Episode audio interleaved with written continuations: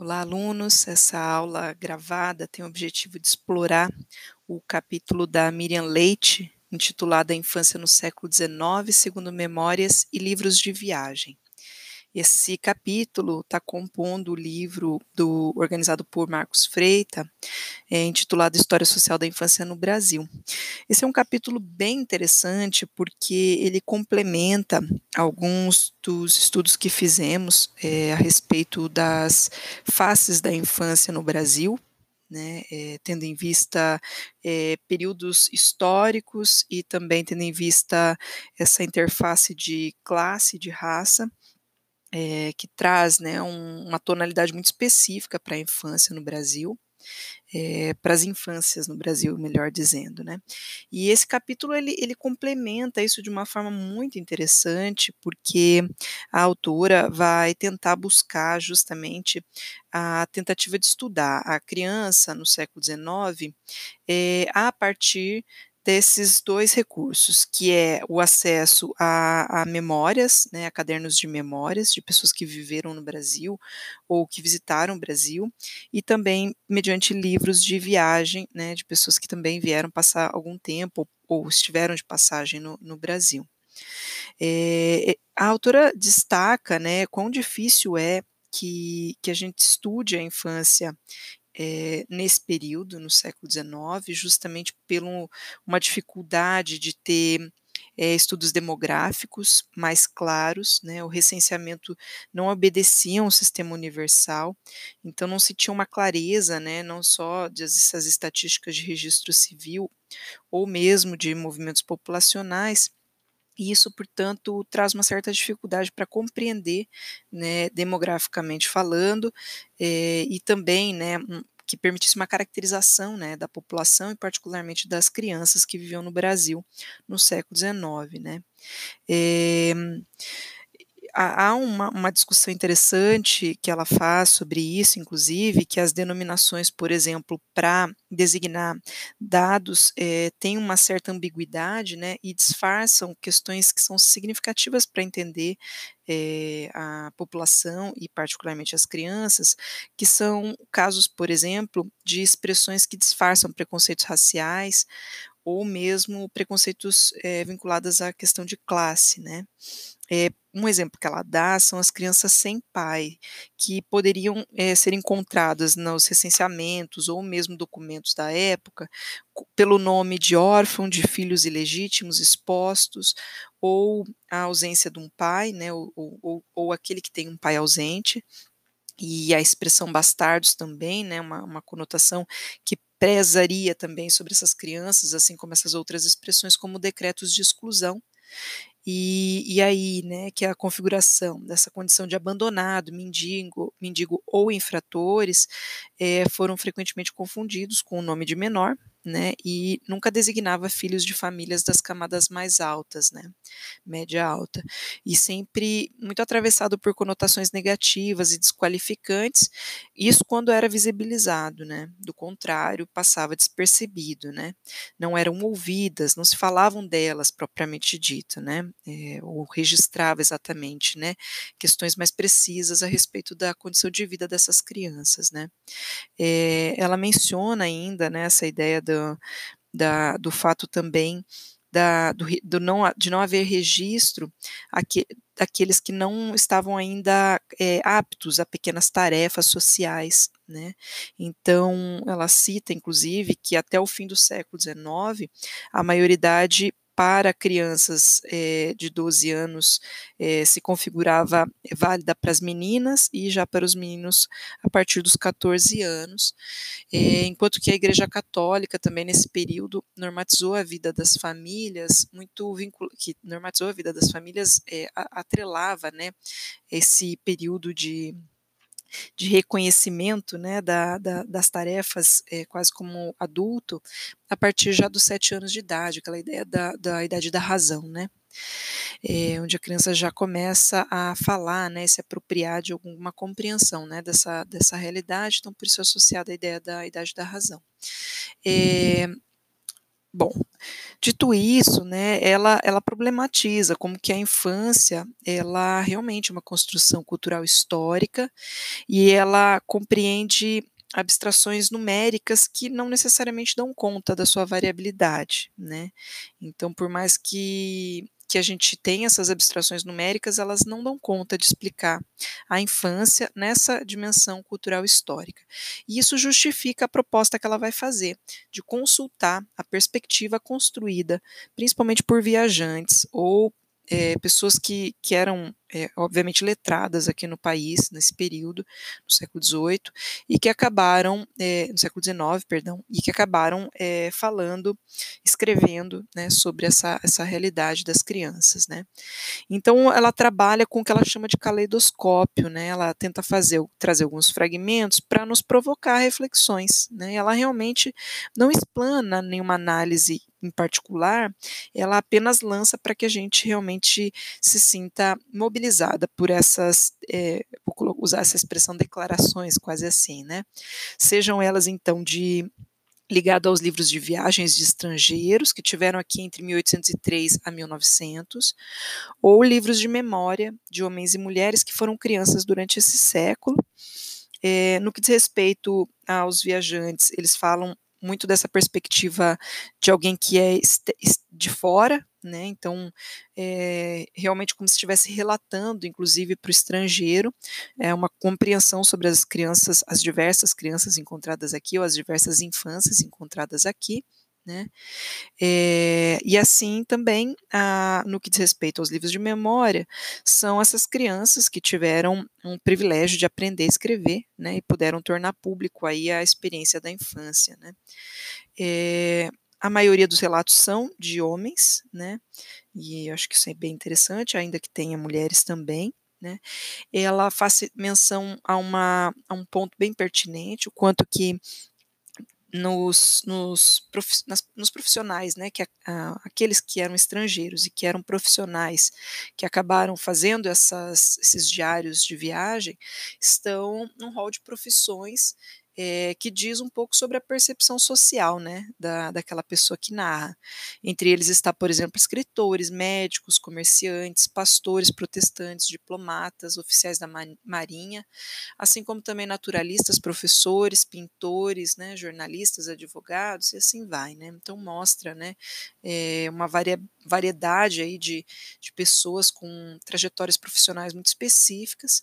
É, a, Óbvio que ela menciona que os professores, os naturalistas e os pastores, assim como pintores, demonstraram uma argúcia e interesse maior pelas crianças, né, e, e estavam muito atentas à relação das crianças com os adultos, então boa parte das narrativas vem desses profissionais. É muito interessante, né, naturalistas, né, e vocês vão perceber aqui pelas esses trechos que eu vou ler para vocês, é, como que há uma, uma tentativa de compreender essas crianças como se fossem é, é, crianças que se comportam expressando né, a, a, o caráter de um povo, é quase assim, sabe? Bem interessante a, o posicionamento e, e um pouco provocador, porque um pouco também assustador, tá? Então eu vou ler alguns trechos para vocês, só para vocês entenderem do que eu estou dizendo, né?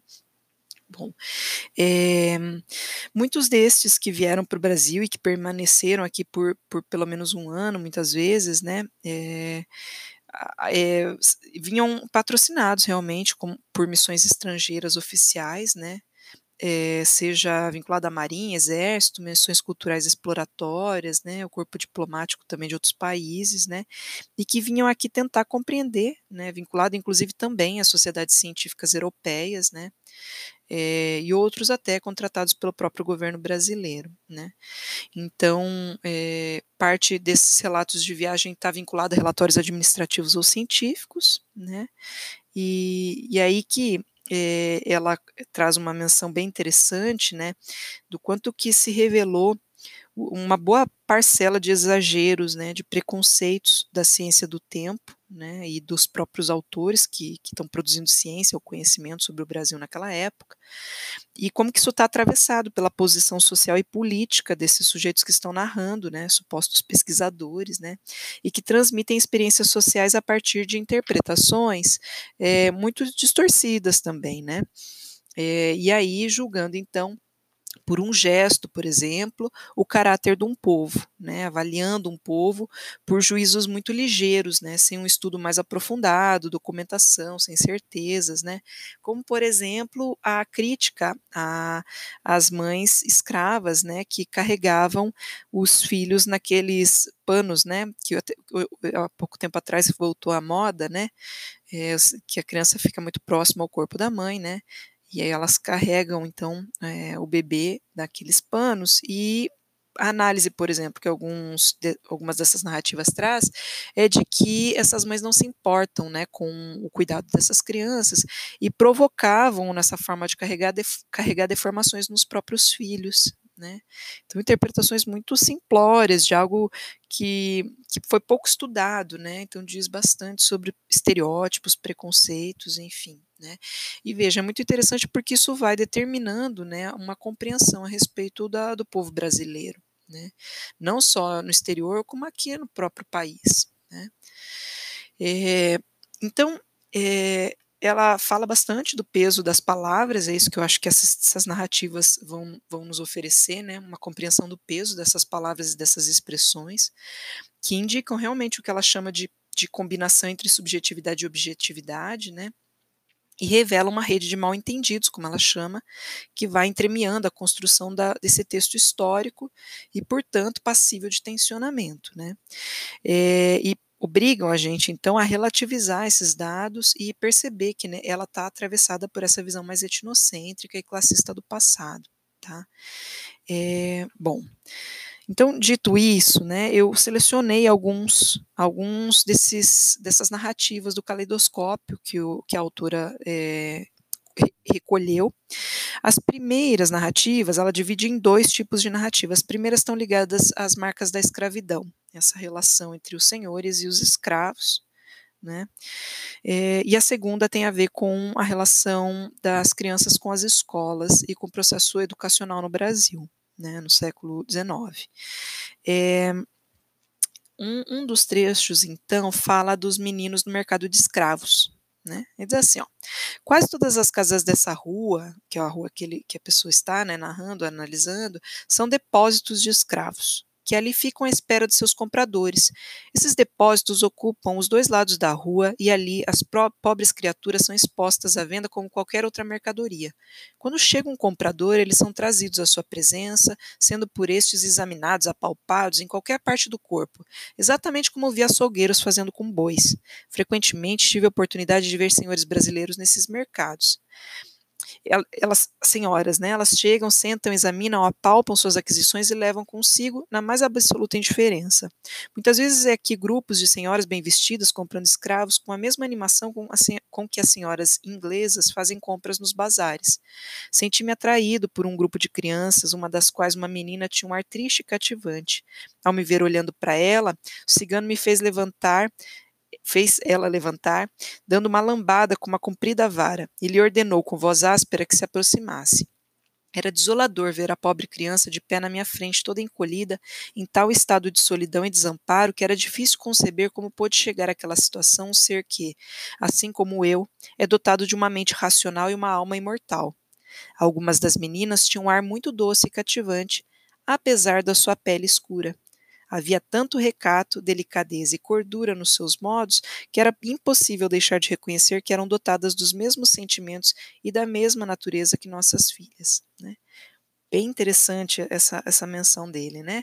Apesar da, da cor da sua pele, né? Seriam crianças como as aspas nossas, né? E aí é, ele segue dizendo assim que também vendo um grupo de crianças, de meninos, né? É, diz assim: ó, eles pareciam muito ligados uns aos outros e sua bela amizade nunca era perturbada por brigas. Na verdade, o temperamento de uma criança negra é geralmente tão equilibrado que ela não é afetada por essas ligeiras e mórbidas sensações que frequentemente causam irritação e mau humor em nossas crianças. Não me lembro de jamais ter visto uma criança negra nervosa ou irritada, e muito menos acometida desses fúteis acessos de raiva em que se comprazem as crianças de superior raça branca vão, vão observando a, a descrição. É, fecha ainda com uma parte seguinte, dizendo assim, que ele dava presentes para essas crianças, né? E elas pegavam delicadamente, olhavam para mim com tanta gratidão e os distribuía de maneira tão generosa que eu não podia deixar de achar que Deus tinha dado a eles, como uma compensação por sua pele escura, uma dose acima do comum de amáveis qualidades humanas. Eu, eu não vou analisar, tá? Eu tô, tô lançando porque é, é assim, a autora tá, tá jogando para nos provocar. Ela não analisa, eu também não vou analisar deixo para reflexão de vocês. Tem outras várias, tá? Depois eu vou colocar o, o texto completo para vocês, se vocês tiverem interesse de, de, ler, né? Mas acho que assim é interessante, se vocês estiverem fazendo algumas outras atividades, podem estar tá ouvindo o áudio e vai ajudando vocês a terem acesso ao conteúdo desse, desse capítulo, que é bem interessante. Bom, ela fala ainda sobre a fecundidade, dá alguns exemplos, eu vou selecionar um aqui específico, diz assim, ó, as brasileiras são extraordinariamente fecundas, não raras famílias têm do, entre 12 e 16 filhos. Contaram-me que uma mulher teve 33, ponto de exclamação.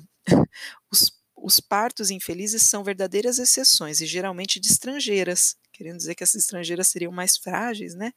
E aí diz assim: os sinais de puberdade apresentam-se nas meninas no décimo ou décimo primeiro ano, em algumas até mais cedo, e não amamentam. Todas as amas são negras, que sem exceção têm leite para duas crianças, né? Isso falando da fecundidade das brasileiras, mulheres brasileiras brancas, e aí que ele vai explorar também, aliás, ela, né? Aqui é ele que está falando aqui, mas né, a autora que está juntando esse caleidoscópio, né, também vai explorar a condição das amas de leite, né, as mulheres que acabavam cuidando das crianças é, de, de mulheres brancas, né. Fala também da natalidade e mortalidade. Diz assim que mesmo nas grandes cidades morrem muito muitas crianças em tenra idade. Mas na realidade nascem relativamente poucas crianças no Rio de Janeiro devido à fraqueza de constituição, pelo menos é, constituiriam é, vivas né, as, é, as crianças que nascem em famílias que têm cuidados mais hábeis e ternos com, com as suas proles, né? Ele diz assim, então a respeito, né, provavelmente comparando a crianças mais pobres, né, de famílias mais pobres. Os filhos de escravos, inclusive, acham-se incluídos juntos com seus pais, de, na, junto às famílias de, de mulheres brancas, né, enfim. Diz assim, por isso que pertencem à mesma classe, aspas, né. E é doloroso acrescentá-los. Usa-se os meios da mais baixa espécie a fim de impedir o nascimento de crianças, sendo que o infanticídio não é de forma algum raro. Que é que pode se esperar das mulheres dessa terra quando transformadas em mãe? Né? Então ele está né, fazendo uma crítica significativa né, à, à, maternidade no nosso país do século XIX, né, é, falando bastante sobre infanticídio, principalmente ligado aos filhos de escravos. Né. E com relação à amamentação, que era o que eu tinha comentado, então eu selecionei alguns trechos aqui, são outros vários, tá, mas selecionei alguns. Diz assim, ó, o luxo da ama, da ama de leite, que são mulheres negras, né, que cumpriam essa função social, vamos dizer assim, enquanto escrava, exprime a prosperidade da casa. A menos que sirva para tornar pública a verdadeira situação econômica. As amas de leite, como se vê, têm mil razões para apreciar essa existência duradoura. Opa, desculpa, essa existência não deixa de ser, né? Duradoura até que se até que se encerre, né? Era a existência dourada. Ele está mostrando para a gente, com certo floreio, como que essas amas de leite eram extremamente bem tratadas quando estavam amamentando. Né? Então a mulher a escrava, quando engravidava, ela era acolhida pelos do, seus pelos donos dos escravos, né? E acabava colocando essas mulheres com um certo conforto, até porque elas cuidariam, né, do, dos próprios filhos das mulheres brancas, né? Ele diz assim: é, os papéis se invertem, pois os brancos obedecem e as negras comandam. Né? Exagero, veja. Também para elas soa tristemente a hora da servidão. Na despedida, algumas podem até derramar algumas lágrimas, mas o que todas lamentam infinitamente é a vida indolente, o luxo das vestimentas, a abundância de tudo que é preciso renunciar para retomar a coleira da miséria. A ternura dessas criaturas não é desinteressada, está provado. Amam o pequeno a que dão o seio, mas por que devem essa maternidade? Maternidade ocasional todas as satisfações que a fortuna pode nos conceder. Então, insinuando né, que a ternura e o cuidado das mulheres negras com os bebês das mulheres brancas estavam ligados muito a um jogo de interesse, né, pra, porque ali receberiam, né, recebiam um certo luxo, uma certa acolhida. Né, bem, bem interessante como a pessoa narra isso. Né. Aí um outro diz assim: de acordo com os dados administrativos, sobre 5.775 doentes internados em 1852 no Hospital Misericórdia, não morreram menos de 1.440.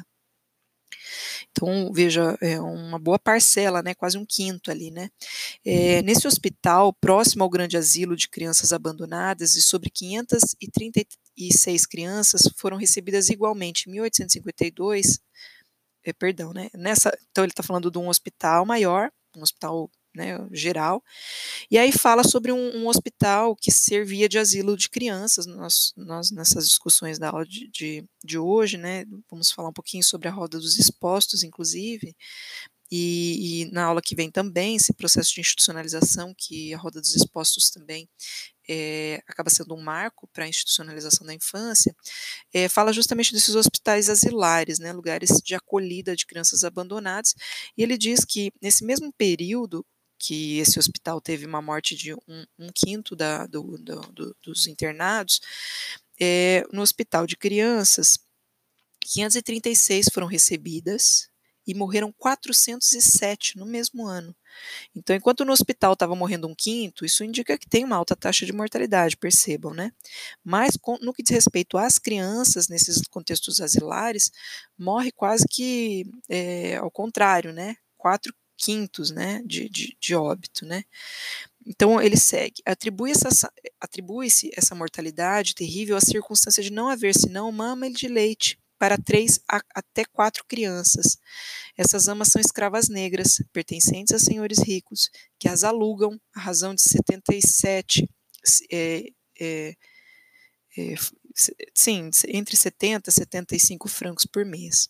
Depois de alimentar os seus próprios filhos, é, de maneira que cada uma das amas de leite continua a amamentar as crianças do ele chama de hospício, durante três ou quatro anos, o que deve necessariamente prejudicar o seu leite. Então, veja, a, a mulher escrava, além de amamentar o próprio filho, se é que ela também acabava amamentando o próprio filho, amamentava o, os filhos do, dos, dos é, enfim, dos, dos senhores que é, ainda alugavam essa mulher, ama de leite, para é, poder amamentar essas crianças nessas casas asilares, né?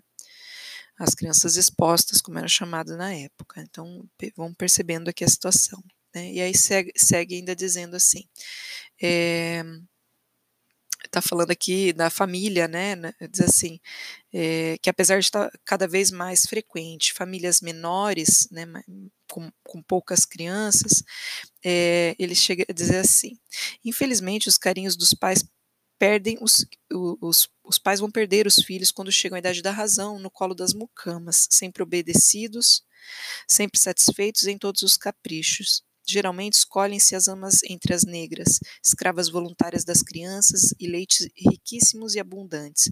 Suportam com uma coragem admirável os caprichos dessas, os berros, as longas noites em que os choros as não deixam dormir, sem uma queixa e com uma paciência bestial, que faz crer que a criança está no colo de um autômato que adquiriu a qualidade de mulher menos a alma. São a máquina de amamentar na sua última expressão.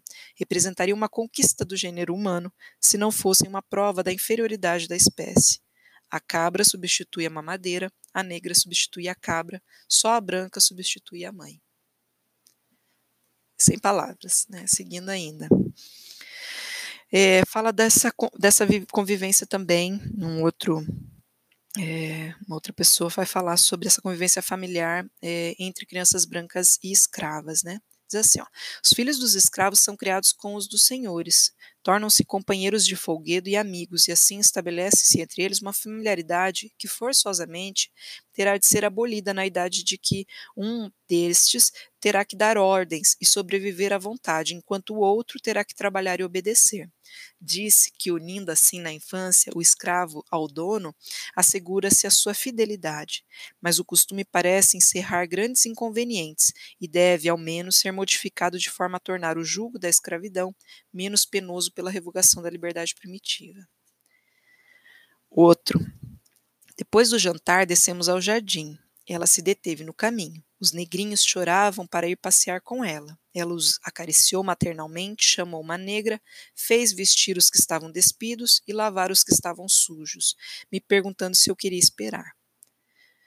Eles têm a mania, diz ela, de não querer passear sem segurar a mão da dona. Né? Então a relação era não realmente de, materni, de maternagem né? ou, ou de cuidado, mas sim de propriedade, né? daqueles dessas crianças que eram propriedades da, da dona dos escravos, né? E, e, da relação que acabava se estabelecendo com uma certa, certa afeição por parte das crianças, né? É, sobre o casamento proibido entre negros, também interessante esse aqui, né? Diz assim, ó. O jardim formava um verdadeiro contraste com as selvas em volta. Aqui nós, pelo menos, como se pode imaginar, causou uma impressão de muito elegante. Somente os, os, negros e alguns negrinhos que brincavam com as crianças logo nos lembravam que nós, estávamos, não, nós não estávamos na Europa. A conversa, depois de pouco tempo, versou sobre a dificuldade das viagens no Brasil. Os maus caminhos e os negros, que parece, são olhados aqui como um ser intermediário entre o homem e os animais porquanto mesmo as senhoras asseveram, quando se trata desse assunto, que não estavam à altura do casamento, aspas, e opinavam que por isso, aspas, a fazenda não deixava nenhum negro casar. Né? Então, mostrando aí essa relação, né, que causava um certo estranhamento, entre aspas, né, para o europeu, né, entre, bem entre aspas. Diz um pouco sobre os resquícios né, da colonização europeia, né? Resquícios nem seria essa palavra, talvez a sombra, né, uma pesada sombra, né, da, da dessa história de colonização da, da Europa, né. É, ainda outra que sobre mães e filhos, né, é, diz assim, né, é, ah, esse aqui vai falar um pouco dessa, dessa questão, né, do cuidado com os bebês, né, usando é, da, da, fragilidade das crianças escravas, né, e desse cuidado das mães tendo que trabalhar né, com cuidado quase que parece negligente aos olhos de quem está de fora, mas que se ignora né, todo um contexto de escravidão, né, e, e enfim, o, a sobrecarga de, de, de, violência e atividades que essas mulheres tinham que ter, assumir, né, e que obviamente essa criança, os seus próprios filhos acabavam né, tendo que se haver com, com uma série de circunstâncias de vulnerabilização né, existencial, vamos dizer assim. É, mas um outro ponto aqui sobre essa relação mãe e filhos traz a seguinte narrativa também interessante. Ó. Na casa de muitos dos fluminenses ricos, pode-se atravessar uma fila de crianças de cabeça, cabeça lanosa, na maioria despidas de qualquer roupa, que têm licença de correr por toda a casa e se divertirem vendo as visitas. Nas famílias que têm alguma tintura de costumes europeus, esses desagradáveis pequeninos bípedes são conservados no quintal. Prestem atenção nessa narrativa. Um dos meus amigos costumava jantar frequentemente em casa de um velho general da alta sociedade, em torno de cuja mesa pulavam dois pequeninos pretos de azeviche, que quase se penduravam no pai, aspas, como eles o chamavam, até receberem o seu bocado de comida das mãos deste, e isso se dava antes mesmo do general principar a jantar. Onde quer que as senhoras da casa se dirijam, esses animaizinhos de estimação são colocados nas carruagens e consideraria muito ofendidos de serem esquecidos como qualquer filho espoliado. Eles são filhos da ama de leite da dona de casa, a que ela concedeu alforria, e de fato toda ama fiel é geralmente recompensada com alforria. Bom, segue daí ainda é, algumas narrativas sobre a, a, os órfãos e os expostos, né? Fala da Santa Casa de Misericórdia em 1582, né, que era uma instituição muito conhecida na época, e, e vai falar dessas, da, da, própria da estrutura né, da roda dos expostos e diz assim: ó, era como um engenho para receber as crianças, né, dentro de um cilindro oco e vertical, girando em torno de um eixo. Um terço dele é aberto para dar acesso ao interior, e o fundo é coberto com uma almofada. O aparelho é constituído de tal modo que é impossível aos de dentro verem os do lado de fora. Daí ele está narrando que ele ficou curioso e começou a observar né, a extensão né, da, da, da, do muro e observando a estrutura né, da, da roda do, da chamada roda dos expostos. E ele comenta: toquei e a sua abertura girou rapidamente, e logo uma sineta ligada à roda soou no interior violentamente. Hesitei por um momento, mas quando os moradores de uma casa ao lado oposto abriram suas janelas para ver quem estava abandonando ali um enjeitado, a plena luz do dia bate rapidamente em retirada. Então está narrando aí essa, essa, essa relação também de estranhamento, né, com algo muito próprio da realidade brasileira.